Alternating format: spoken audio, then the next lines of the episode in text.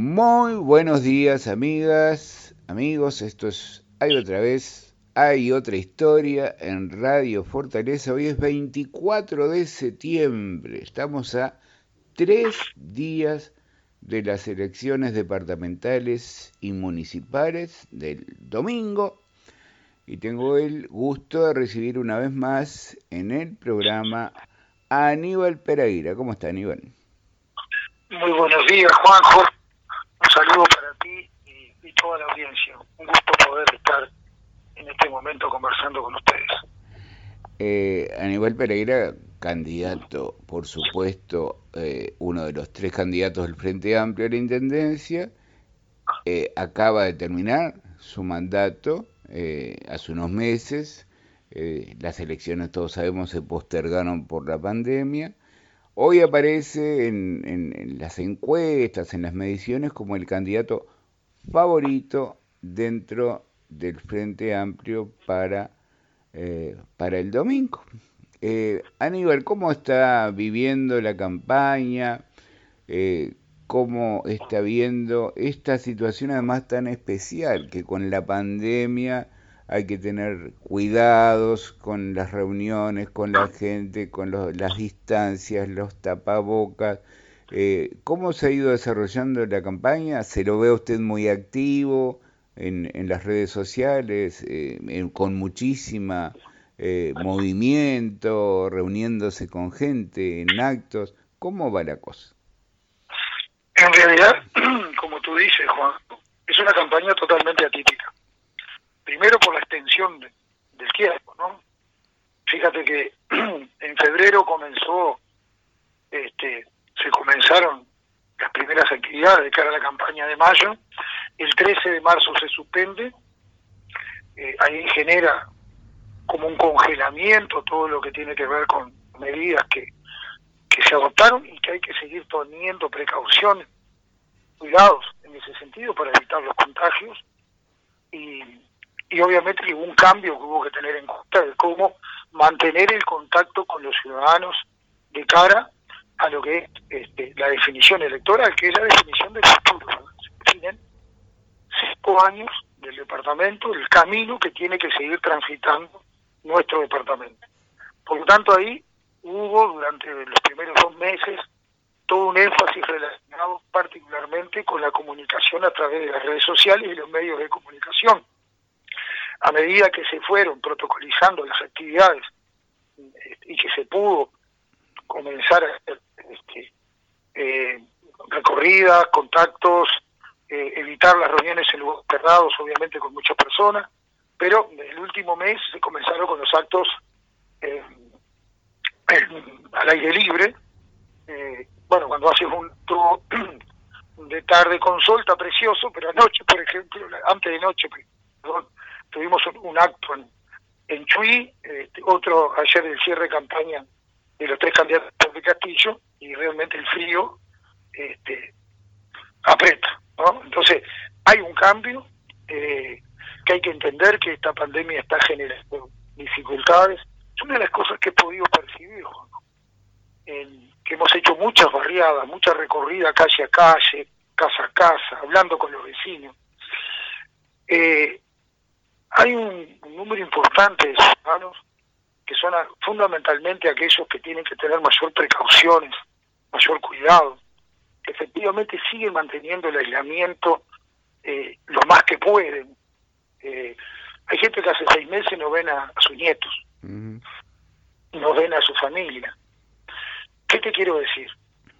decir que eso genera, este, desde el punto de vista anímico, desde el punto de vista del relacionamiento entre las personas, porque los humanos, nuestra vida tiene un, alto componente de cómo encaras tú el día a día, eh, lo anímico, el poder sentirte bien, de que los tuyos estén bien, el, el interacto con el mate, todo ese relacionamiento que te va construyendo humanamente, ¿verdad?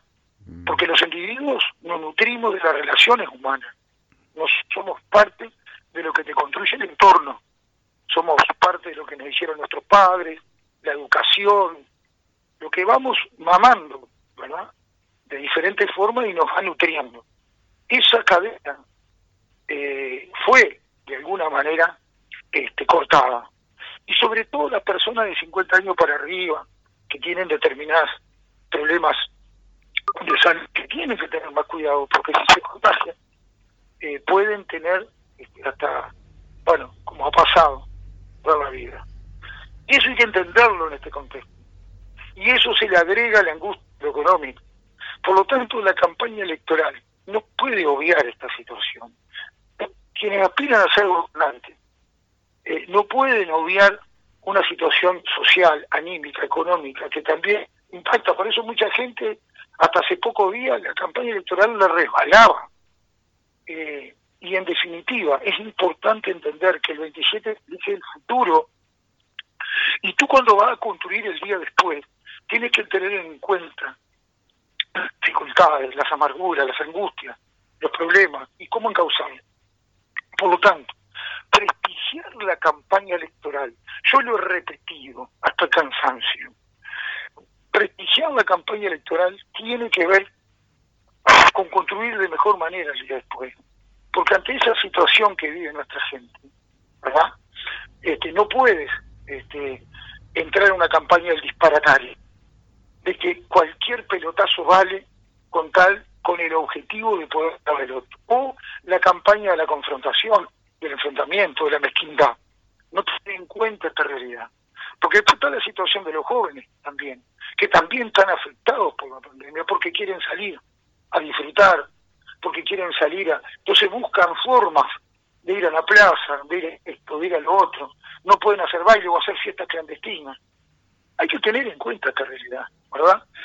Y en esta instancia, repito, quienes aspiramos a ser gobernantes, tenemos que tener la mirada clara de que nuestros énfasis, nuestros aportes, tienen que estar relacionados con las realidades siempre.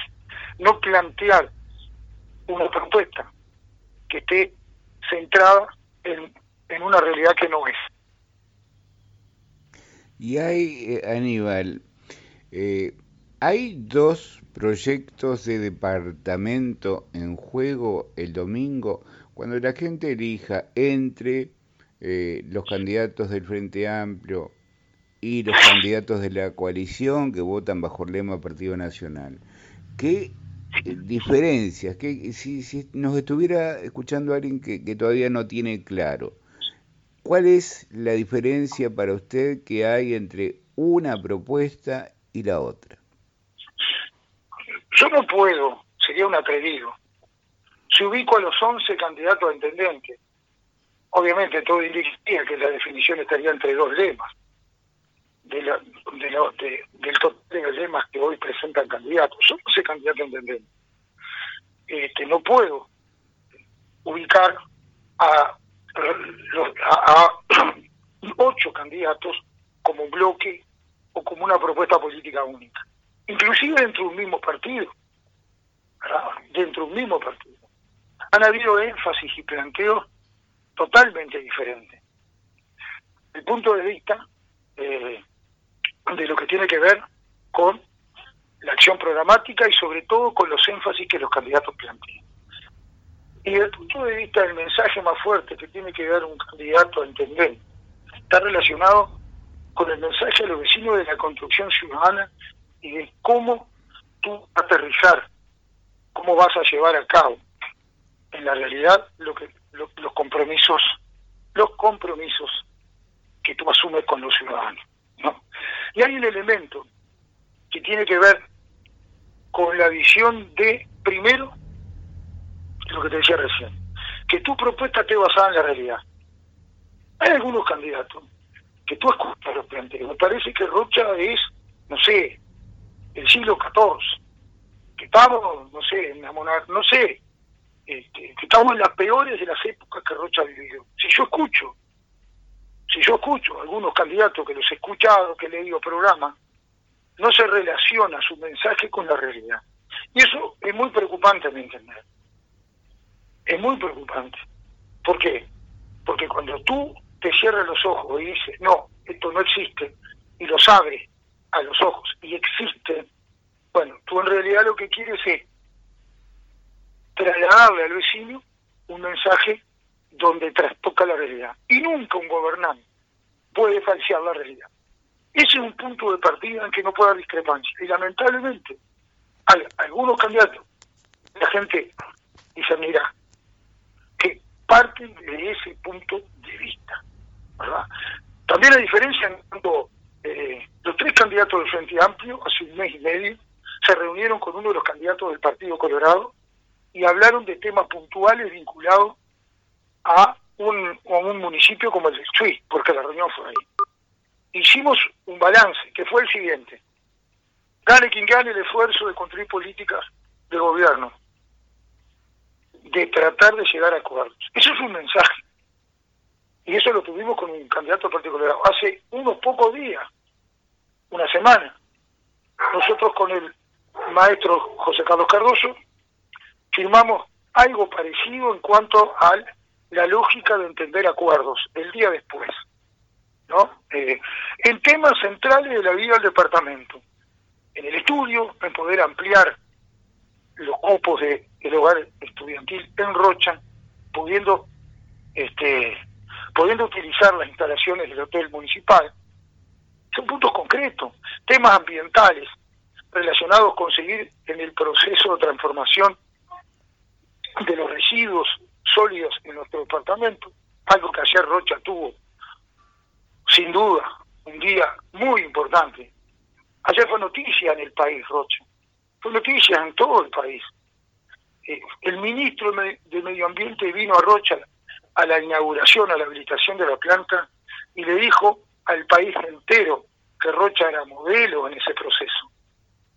Eh, eso es algo realmente que te empuja, te lleva a seguir trabajando en las construcciones que nos comprometemos a mejorar la vida de los, ciudadanos. Eh, y, no es menor, porque si tú miras para atrás como un espejo retrovisor, si vas en un vehículo, hace 15 años eh, había localidades que los residuos se recogían 15 años, no tanto en la vida de una comunidad, se recogían con carros con caballo. O en otras localidades los vecinos hacían colecta para comprar el gasoil para que el camión le recolectara la basura.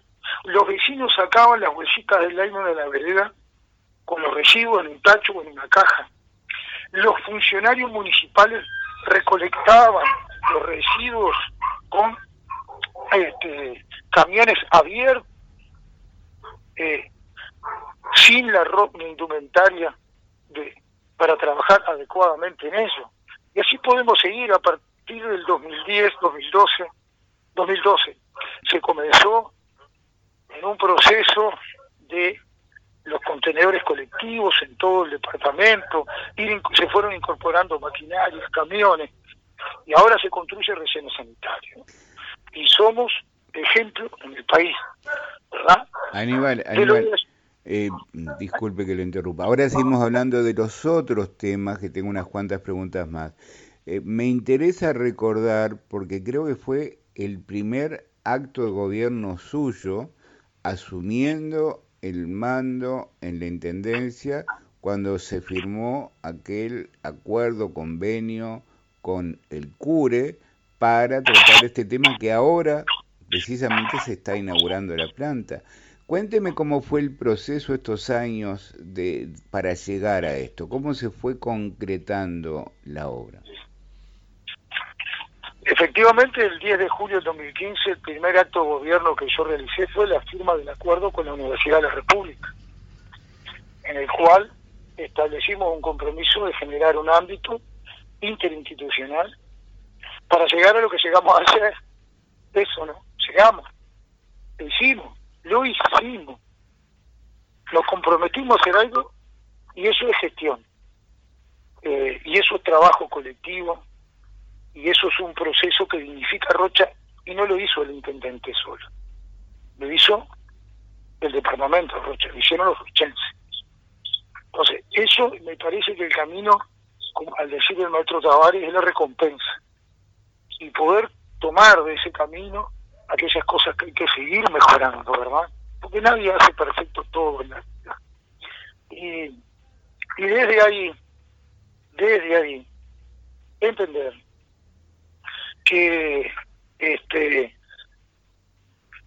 ese 10 de julio todos los compromisos que asumí con los rochenses lo cumplimos hoy, lo cumplimos. Y eso me parece que es prestigiar la palabra, prestigiar el camino que tenemos que seguir haciendo juntos. Y con respecto al relleno sanitario era la exigencia más alta que nos planteamos. Si tú miras para atrás, se intentó dos veces instalar relleno sanitario, uno en Castillo, otro en el barrio Hipódromo, y la resistencia de los ciudadanos fue muy grande. ¿Por qué no hubo resistencia ahora? Porque hubo un trabajo muy sólido, porque vimos los errores que se cometieron, este, que se incorporó a la gente en la evaluación del proceso, etcétera, etcétera. Se dialogó, yo dialogué con todos los referentes de los partidos.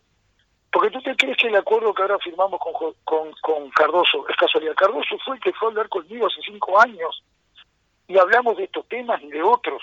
Este, entonces, ¿sabe que lo de ayer, la zona sanitaria, que fue, yo vi vecinos de todos los rincones, bueno, la presencia del ministro de Medio Ambiente, que eso tira por tierra también aquel mensaje de que para gobernar bien a favor de Rocha tiene que ser el gobierno nacional y departamental de la misma sintonía. Y estas realidades, lo que te decía recién, eh, esto es una realidad que la gente lo palpa, lo ve. Esta realidad hoy demuestran que eso es simplemente un mensaje electoral por la campaña, que después la vida va a seguir siendo como es la de los uruguayos, entendiéndonos. Y la, la sensación agridulce que me quedó el día de la inauguración de la planta sanitaria fue que el mensaje que más importante a mi entender de ese día era que los 11 candidatos a intendente estuviéramos juntos ahí. Lamentablemente me pudimos estar, lamentablemente no, estuvieron, no es lamentable, se estuvo, seis candidatos a intendente de los 11.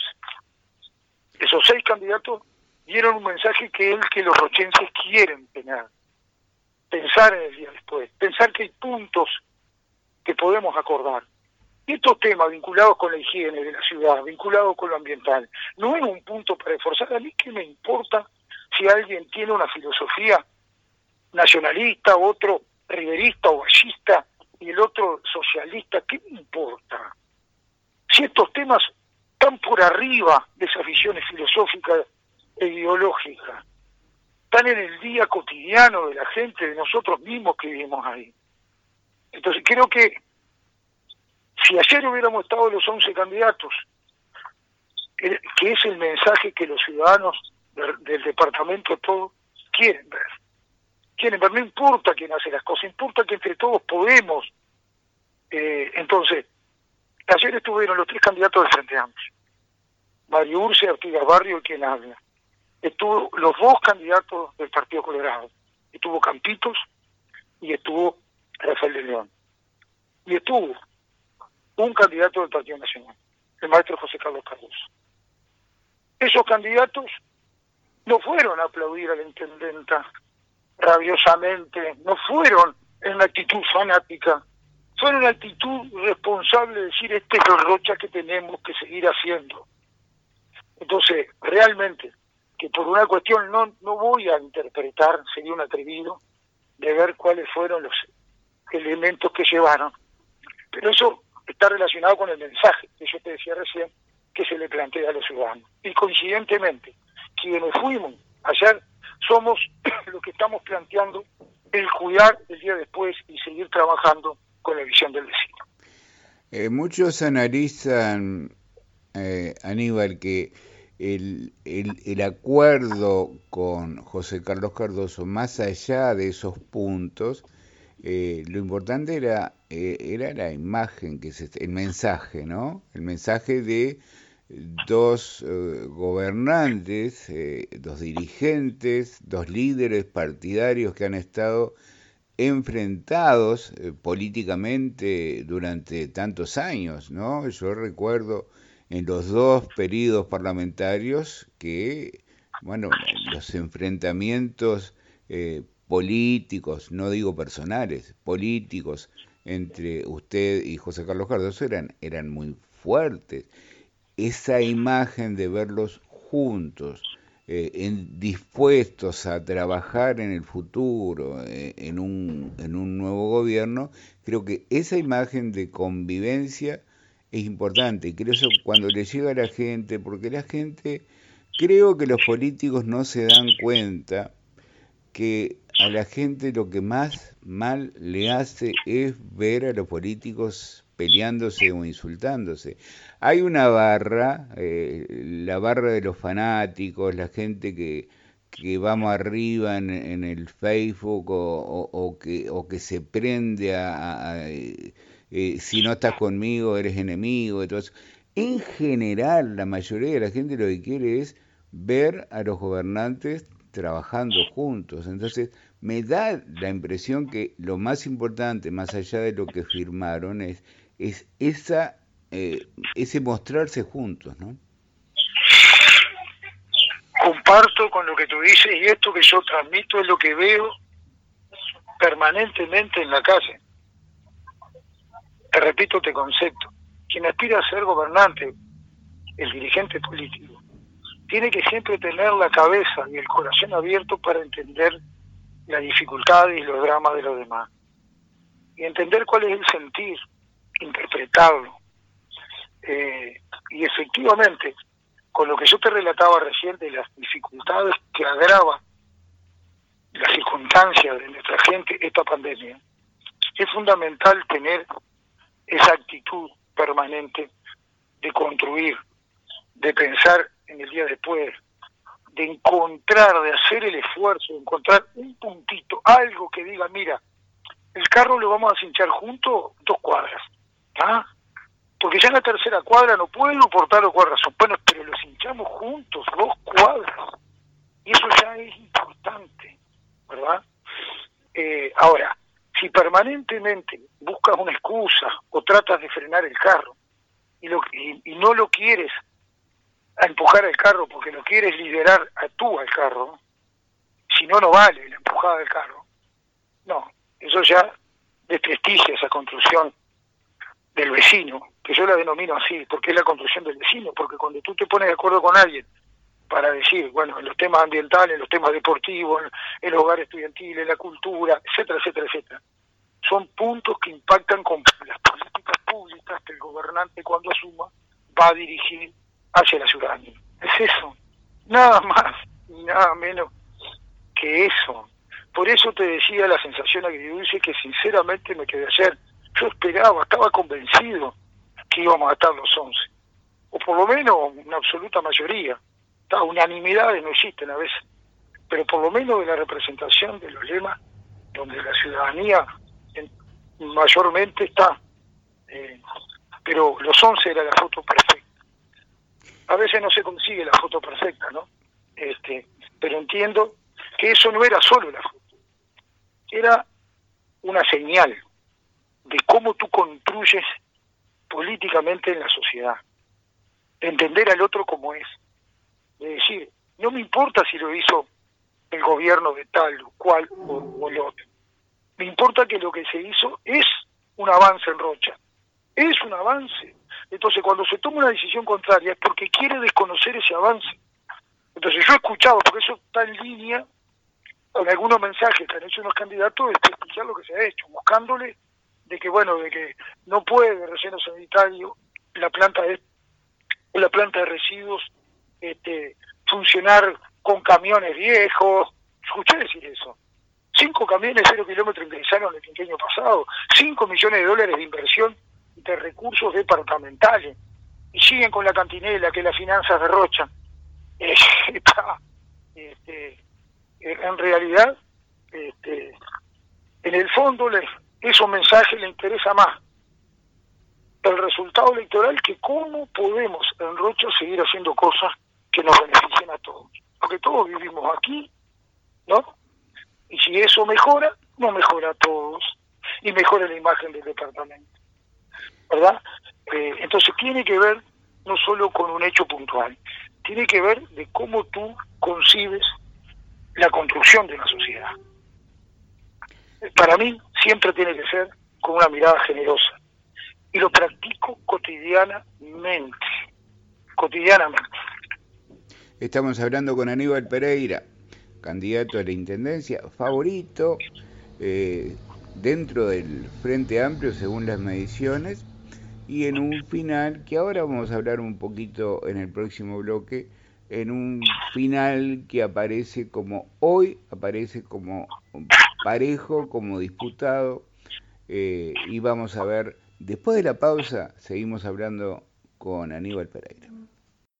Amigas, amigos, seguimos en Hay otra historia, estamos hablando con Aníbal Pereira, candidato a la Intendencia por el Frente Amplio, fue intendente los últimos cinco años, hasta que, bueno, renunció para poderse postular nuevamente, después vino la pandemia, eh, la postergación de las elecciones de mayo ahora. Y le empiezo con esta pregunta, Aníbal. En, hay quien dice, si las elecciones hubieran sido en mayo, el Frente ganaba absoluta, holgadamente la elección en Rocha. Y alguna encuesta daba una diferencia muy grande a favor del Frente Amplio. Después hay comentarios que dicen, la cosa ahora empieza a ponerse más pareja porque, mm, bueno, pesa el, el hecho de que el Partido Nacional, la coalición, haya ganado el gobierno a nivel del país y eso, la influencia, el peso de la figura, en este caso del presidente, que sigue teniendo una altísima aprobación de parte de la ciudadanía, eso puede haber pesado para que el Partido Nacional empiece o, o, descontara esa ventaja que parecía mucho mayor al principio. Mi pregunta, y, y la, la, la ato junto con la otra, cuando se habla de la sintonía, de la necesidad de la sintonía entre el gobierno departamental y el nacional. Usted más de una vez ha dicho eso no es así, el Congreso de Intendentes, la forma en que trabajamos. Cuénteme un poco más cómo ve este, este tema que yo le planteo. Bien, no soy politólogo, por lo tanto no voy a hacer un análisis desde ese punto de vista voy a tratar de transmitir lo que veo, lo que siento y lo que interpreto de la realidad. Este, las encuestas son sin duda una herramienta científica que te puede ayudar eh, a aproximarte a la realidad. Siempre es aproximar, nunca es exacta. Porque la foto siempre sale borrosa. Las encuestas yo las miro, históricamente las he mirado, pero le doy la importancia que ellas tienen como tú dices, efectivamente hace un año, más o menos, que para las elecciones, que primero en el mayo y después en septiembre, esas encuestas nos dan como este, posibles triunfadores. Pero la hemos mirado y nada más que eso, no, no, tratar de entender ese análisis y ninguna otra cosa. Porque si hubiera sido, si siempre, si nos hubiéramos desesperado para el lado para el otro, la encuesta, en las elecciones pasadas, nosotros llegamos la última semana, en las departamentos anteriores, con todas las encuestas dándonos que perdíamos. MPC Consultores, Opción Consultores, que fue la que dio la última encuesta eh, hace unos días, que le daba 42 a 39 a favor del Frente Amplio, nos había dado en el 2015 37 para el Partido Nacional y 34 para el Frente Amplio, exactamente tres puntos abajo y el Frente tuvo 15, eh, 11 o 12 puntos más de lo que la encuesta dio en aquella elección, ¿verdad? Este, y el Partido Nacional creo que dio tres puntos más de lo que efectivamente tuvo, al final, de lo que le a la encuesta. Por lo tanto, y otra encuesta nos daban, todas nos daban por debajo de dos, tres puntos. Ahora la última encuesta nos da tres puntos, hay otras que dicen que yo no la he visto que nos da cinco puntos arriba, y otras dos puntos. No sé, pues yo no las he visto, nada más que he escuchado eso. Este, por lo tanto, eh, mirar eso como lo que es y nada más que eso. Después, lo otro que está relacionado con, este, lo dijo el propio presidente de la República cuando estuvo en Rocha. Eh, que lo dijo ayer el ministro de Medio Ambiente, lo han dicho otros jerarcas de Estado. Hay algunos que vienen con un perfil más republicanos y otros más jugados a pesar para un lado de la balanza. vivimos en un país democrático y yo no me voy a enojar porque un ministro este, plantee o haga acciones este, para tratar de volcar la balanza para un lado. Si le da resultado, está, bien. Este, eh, pero el presidente no tomó esa acción. Y ese mensaje no es menor. Y el presidente, cuando estuvo en Rocha, dijo que como presidente de los uruguayos, gane quien gane en Rocha, vas a trabajar con el mismo énfasis y de la misma manera que si lo fuera un intendente de su partido. Lo dijo. Y no solo lo dijo, sino que lo hizo. Por eso de que el principio que el presidente cuando vino Rocha tomó una actitud republicana, institucional, con respecto al hotel, al llamado, a, la licitación al Hotel Cinco Estrellas, que después que vino el ministro y el presidente no hablaron más del tema. ¿Cuánta? Porque lo habían instalado como que era una realidad que el hotel se hacía.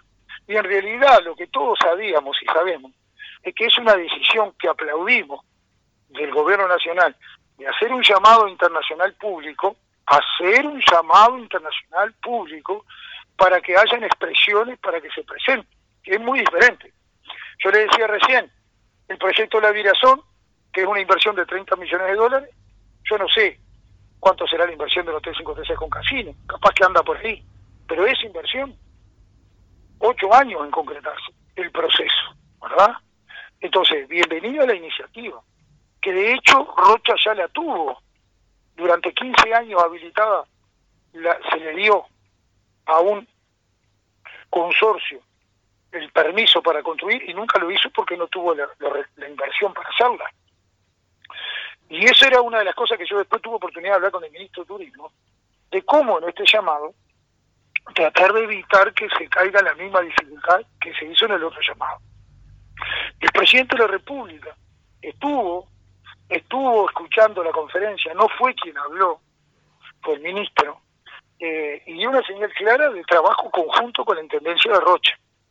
Por lo tanto, eh, eso es la, para mí el mensaje más claro, más importante del presidente de la República. Después, en la acción cotidiana, el intendente de Rocha, sea quien sea, va a tratar de golpear todas las puertas, como lo hemos hecho nosotros en estos cinco años, como lo va a hacer cualquier intendente, para tratar de, de lograr concreciones para Rocha. Eso es así, ¿verdad? Y seguramente, y el presidente no le va a decir, sea quien sea el intendente, todo que sí, porque el presidente tiene un presupuesto quincenal, porque el presidente tiene 18 departamentos y porque el presidente tiene que articular las políticas públicas con criterios institucionales. ¿verdad? No es que te fuiste a tomar un whisky y conseguiste un vagón de plata y construiste el oro del moro, no. Este, entonces, eso, esto que ha sucedido en estos últimos días, dan la señal clara de que nuestro país tiene una institucionalidad muy fuerte, que el Congreso de Intendentes el día después, la elección tiene un rol preponderante en negociación y diálogo con el presidente. Nosotros ya estuvimos ahí, este, eh, no solo que estuvimos, sino que, repito, hoy se puede ver, en el caso nuestro la gente puede ver claramente cuál ha sido nuestra forma de gobernar el departamento. Hay una gestión que la gente la puede ver. Podrá estar de acuerdo o no, pero por eso nosotros no, no nos encargamos de hacer anuncios ni de tratar de, entrar en la campaña del disparataje. Jamás vamos a hacer eso.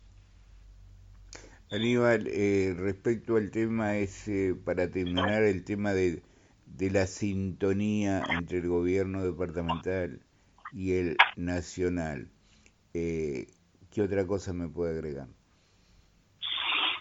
Que eso se construye cotidianamente. Se construye con mensajes y con acciones, lo que estamos diciendo hoy, el día después. Y se construye con frontalidad, como se, se construye las grandes cosas entre las personas, mirándolas a los ojos y creyéndonos.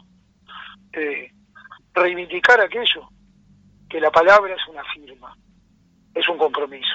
Así se construyen las relaciones, humanas e institucionales también. Respecto a, los temas de gobierno planteados, eh, supongo que uno de los reclamos de la gente, yo me acuerdo en la campaña anterior, eh, en una charla que había de los candidatos en, que organizó el Rotary. Me acuerdo que en aquel momento usted dijo, eh, hasta ahora 80, 90 personas cuando me ven me han pedido trabajo. Y el tema del trabajo sigue siendo quizás hoy más, más fuerte reclamo, más preocupación de la gente, más con los efectos eh, que la pandemia ha traído eh, en cuanto a pérdidas de trabajo, a dificultades, a mucha angustia de, la gente. ¿Cómo, cómo eh, puede la Intendencia trabajar para justamente tratar de promover el trabajo en Rocha, que haya fuentes de trabajo? ¿Cómo se, cómo se apunta a eso? Bien, hay algunos aspectos que son fundamentales en la construcción, que es consolidar los procesos institucionales, ser un departamento creíble. Rocha ha venido en esta línea durante 15 años consecutivos. Eso no se puede perder. No se puede volver a aquella lógica de que le debes al BPS, que no hace los aportes, que la DGI. Eso hace una administración no creíble, que los bancos no te prestan. Basta mirar la nota de la época para ver cuáles eran todos los días las noticias, que salía el director de Hacienda de Intendencia diciendo que no era viable hacer obras. Eso está en los registros, está en las imágenes esas notas, cuando el contador Fadul era el director de Hacienda, que no se podían hacer inversión en obras porque no había disponibilidad y no había préstamo, no, había nada.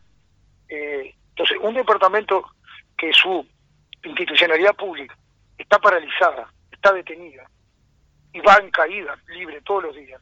No genera expectativas ni garantías de un departamento pujante. Y eso se, se viene revirtiendo gradualmente. Todos quisiéramos que fuera como una especie de que viniera un hada y te tocara con una varita mágica y la realidad se cambió. Pero eso no existe en la vida. Y es lo que yo escucho de algunos candidatos hoy que va a suceder. Eh, los proyectos de inversión que se han venido eh, se han venido construyendo, se han venido instalando, han sido primero definiendo una, una legislación clara que determina reglas de juego claras y que todas ellas se han venido consolidando sin ninguna excepcionalidad a esa regla. Y eso es lo hace un departamento creíble. Y esas inversiones, ¿por qué hablo de esto? Porque es la inversión en la Costa de Rocha que es donde está el mayor valor para transferir recursos, ¿verdad? El proyecto de la Virazón, que está en proyecto de ejecución. Son 30 millones de dólares, la inversión más grande de la historia de Rocha. Y es hija de ese proceso. El proyecto de Garza Blanca hoy genera tributos eh, para el departamento de Rocha genuinos, que es lo mismo que una ciudad con 7.000 habitantes como la ciudad de Castillos. Entonces la multiplicación de esos emprendimientos, ¿verdad? Porque la zona de la Virazón es un proyecto muy exigente en un lugar con equilibrio ambiental que tiene que mantenerse, pero es una propuesta única que solo Rocha la puede hacer. Y, plantear quien aspira a ser gobernante de que el tema del trabajo se resuelve fácilmente, hay una sola manera que el trabajo se puede resolver, o sea, generar mil puestos de trabajo, hay una sola manera. Yo te digo cuál es. Que a los pocos meses que ingrese el intendente mete mil personas para dentro de la intendencia. Esa es la única manera de generar rápidamente mil puestos de trabajo. Y yo sé que para que no tiene trabajo, eso puede generar una expectativa. Ahora, quienes están sembrando eso por abajo, porque yo sé que lo están planteando por abajo, yo lo he escuchado en muchas comunidades. En la coronilla, en la coronilla, una comunidad relativamente pequeña, más o menos gente que yo conozco me dijo de unas 40 o 50 personas ya se le ha prometido. Este, imagínate, multiplícalo. Mil personas más en la Intendencia de Rocha significa, primero, esa es una visión que para nosotros estaba caduca porque cada vez que hay necesidad de generar nueva mano de obra en la Intendencia se hace un llamado público. Y seas blanco, colorado, frente lo que seas, no entras por la, por la afinidad, entras por el sorteo o por el concurso. Esto lo hemos prestigiado y está en el Estatuto de Funcionario Municipal. Solamente entra por decisión del intendente los cargos de confianza que son los que tienen que dirigir las políticas y tienen que haber cargos de confianza porque si no, lo que el intendente se compromete con los vecinos, ¿cómo le va a aterrizar? Si no tiene gente que haga lo que te comprometiste. Entonces, eso hay que darlo, porque si entra el mil funcionarios, a sacar una cuenta sencilla. Rocha llegó a tener 2.650 funcionarios, no estoy diciendo nada utópico, llegó a tenerlos la en el año 95, 96. Fue lo que empezó a generar el colapso dos años después. Clarísimo como eso, clarísimo. Son 1.200.000 dólares más por mes. Entre 1.200.000 y 1.300.000. Multiplícalo por 13 meses de salario. Porque está el aguinaldo, ¿no? Estás hablando de 18 millones de dólares al año. Esos 18 millones de dólares al año, a ver, después dime. Yo te dije que la inversión en el 2019 fueron 14. Gradualmente empiezas a financiar la intendencia y empiezas nuevamente a generar el caos que se creó en poco tiempo con esa mirada de política pública. Eso está subliminalmente por abajo. Y esa es la única forma que se puede generar. Ahora, la otra manera es las propuestas que nosotros planteamos, las propuestas que de generar articulación creíble con la inversión privada, generar inversión pública. El relleno sanitario que ayer se, se habilitó, ¿sabes cuántos rochenses trabajaron en él en este año? ¿Y poco? 150. ¿Es poco? Sí, es poco. Pero si no hubiera estado sin inversión pública, era nada. La terminal de ómnibus de Rocha, que era una demanda histórica en la ciudad de Rocha, 30, 40 no solo que la hicimos, no solo que impactó favorablemente a la, a la ciudad, a la ciudad al departamento, que hoy es un ícono, no solo que cambió la vida de la ciudad, ¿no? No solo que cumplimos la palabra y el compromiso asumido en la campaña electoral y cuando asumimos, no solo eso, sino que generó también 20 puestos de trabajo nuevos. Las viviendas carenciadas, cada vez que se ejecutan en sus planes de 10, 15 viviendas, 80 personas trabajan plazas que se reacomodaron todas nuevas, generaron como la de Chuy 15 nuevos puestos de trabajo. ¿Es poco? Es poco. Pero ahí tienes que ver el prestigio, lo que prestigia la inversión pública. Y a eso le genera infraestructura para desarrollar, para desarrollar la inversión privada. Y estas inversiones privadas, la otra propuesta que nosotros planteamos para este quinquenio está relacionada con este, la generación de un fideicomiso con tierra pública de la Intendencia de Rocha en el bañario de Barra de Baliza, que genera un impacto de inversión importante, que genera actividad en la construcción, que genera recursos con la venta de esa tierra para tener un flujo para la inversión pública en obras que prioricemos en forma conjunta, y ahí tú tienes un conjunto de herramientas dinamizadoras Después lo que tiene que ver con la articulación. Por ejemplo, a mí me dan palo porque yo fui a China y porque dicen que hice un cuento chino. Los vecinos saben, que yo jamás hago ningún cuento. Que muchas veces los vecinos se van enojados conmigo, yo le digo la verdad cuando me piden trabajo. Un, para un candidato a la intendencia, hoy es facilísimo, de repente para algunos, para mí no. Cuando le piden trabajo, generan la expectativa, yo si gano tu trabajo, yo si gano te doy esto, si gano te doy lo otro. Eh, eso nosotros hacemos. Y muchos de los que nos piden trabajo se van enojados, porque yo hoy les, sigo, les digo lo que entiendo que debe de decirse la gente, la verdad. Ahora, este, el, esas circunstancias, ¿verdad? Son las que hay que prestigiar siempre, siempre son las que hay que prestigiar. Por lo tanto, este, si cuando se dicen que yo hice un cuento chino, porque fui a China, yo fui con el presidente de la República, porque le mandé una carta que entendía que Rocha tenía que estar en esa delegación. El tema, uno de los temas más importantes que teníamos de los tres, era el ingreso al mercado chino, que es muy importante hoy, de la carne uruguaya, de la carne del frigorífico Rocha. Y tuvimos un año y pico atrás de eso ya este, la inversión privada hacía tres años que había iniciado el proceso de habilitación. Eso significa nada más ni nada menos que ese frigorífico esté trabajando y haya tenido algún crecimiento en alguna de sus líneas exportación. Y eso es parte de lo que un gobernante tiene que hacer siempre también. Por lo tanto, a los que dicen el cuento chino no se los permito porque cuando dicen eso están tomando para el chijete la realidad de 300 trabajadores que si eso no se hubiera generado, hoy el frigorífico no estaba trabajando. Aníbal, eh, eh ¿qué, qué, qué, cosas claves tiene eh, para, para, para definir estos últimos días de campaña, acto final y supongo que después todo lo que es la organización y el trabajo del el propio domingo, ¿no? Uno de los temas fundamentales en toda campaña electoral es la organización, el estar, el acompañar a la gente a votar todo eso que es clave, más que se está hablando que podría ser un día lluvioso el domingo. Sí, ayer el pronóstico que aparentemente se están repitiendo algunas cábalas de la elección pasada. Yo no soy cabalero. Ayer lo decía en Chuy. El último acto en Chuy, en la campaña anterior, lo recuerdo por el frío que hacía. Y ayer fue parecido. Este, y, y el domingo del este, del 10 de mayo del 2015 terminamos en la, en la avenida Luis Alberto Herrera, bajo una lluvia torrencial, todos ensopados, celebrando el triunfo. Sí, este, están, dando, están dando lluvia. Eh, hoy jueves eh, tenemos el acto final de cierre de nuestra campaña en la ciudad de Rocha, con la concentración de la caravana a las 18.30 en Paul Harris y Luis Alberto Herrera, para este, estar recorriendo eh, varios kilómetros de la ciudad de Rocha, recorriendo diferentes barrios, llegando al centro de la ciudad, donde se va a celebrar un acto a las 19.30 horas en la calle 19 de abril y Paseo de Agoberto Vaz Mendoza.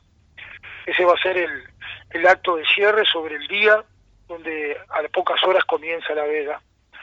Eh, al otro día tengo previsto en la agenda reunirme con un importante inversor del departamento de Rocha, en el cual este, eh, he tenido diferentes intercambios por diferentes temas eh, a largo del, periodo de gobierno y antes también.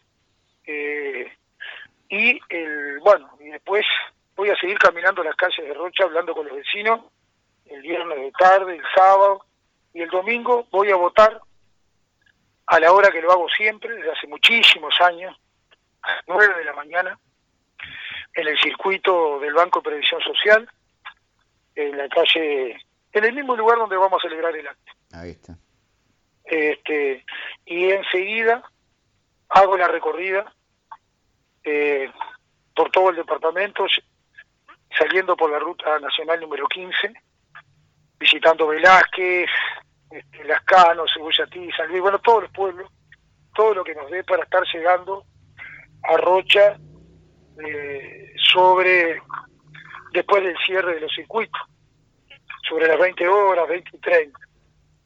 Y bueno, y a esa hora esperar los resultados, tener ya más o menos cerca la, la aproximación de los mismos.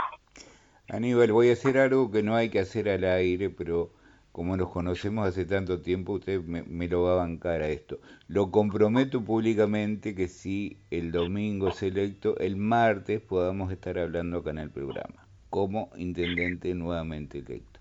Esto no se debería hacer, pero lo comprometo públicamente.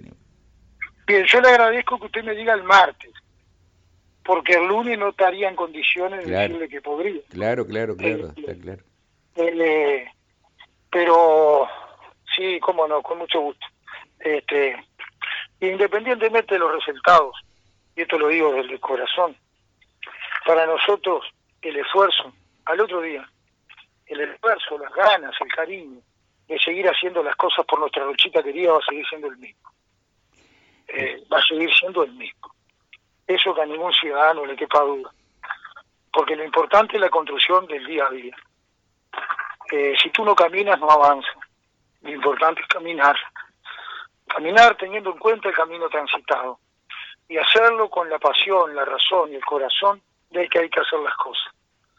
Eh, por eso yo te trato de resumir siempre con nuestra rechita querida. Es el cariño por nuestro lugar es lo que nos tiene que llevar a transitar con alegría, con ganas, con compromiso los desafíos cotidianos. Muchísimas gracias, Aníbal. Eh, y bueno, eh, nos encontramos muy prontito como siempre. Gracias. Gracias a ti, Juanjo. Un abrazo grande para ti y para tu audiencia. Muchísimas gracias. Amigas, amigos, estuvimos con Aníbal Pereira, candidato a la Intendencia por el Frente Amplio, favorito según encuestas y analistas dentro del Frente Amplio y posiblemente a nivel de la elección en sí. Podríamos estar hablando con el futuro intendente. Gracias Aníbal y amigos, hasta mañana.